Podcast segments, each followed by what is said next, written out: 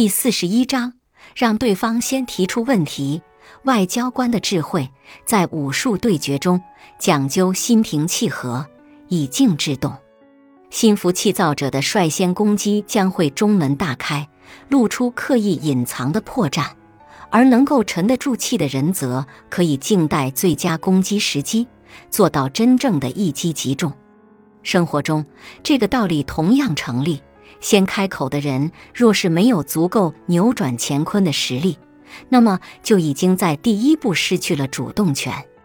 外交官的智慧，作为一个经常面对记者的外交官或者发言人，除了应该具备丰富的知识之外，还需要具备随机应变的能力以及足够的幽默感。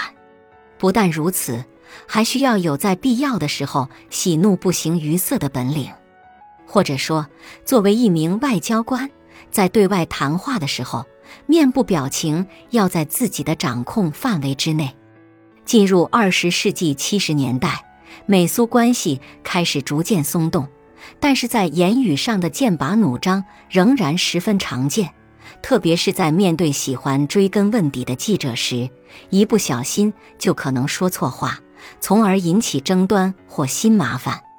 一九七二年五月，首次美苏限制战略武器谈判会议在莫斯科召开，两国在各自的战略武器限制问题上进行了一次你来我往的拉锯战。在一次会议之后，时任美国国家安全事务特别助理的基辛格举行了一次记者招待会，就会议的进程回答记者提问。为了借助媒体向苏联方面施加压力。基辛格颇有技巧地向记者透露出了一个小秘密，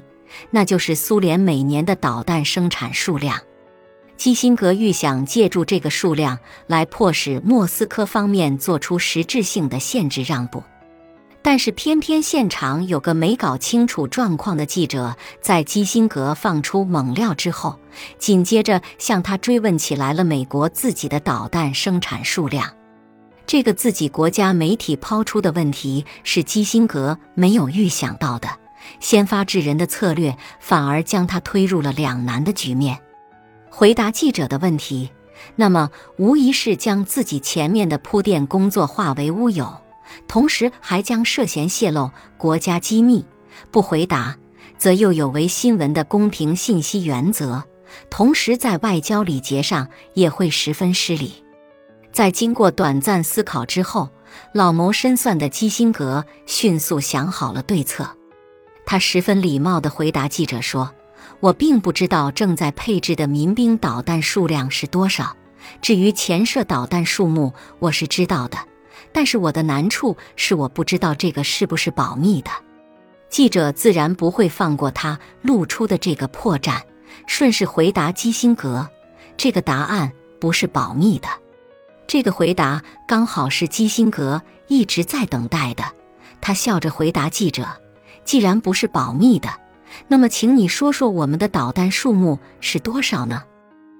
问题被抛回给了提问的记者，自然也就没有下文可以继续了。基辛格巧妙地利用这个言语主动权的调换，将危机变成了一场轻松的外交辞令交谈。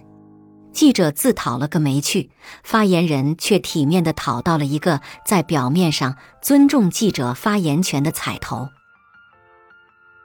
本集播放完毕，感谢您的收听，喜欢别忘了订阅专辑、关注主播，主页有更多精彩内容。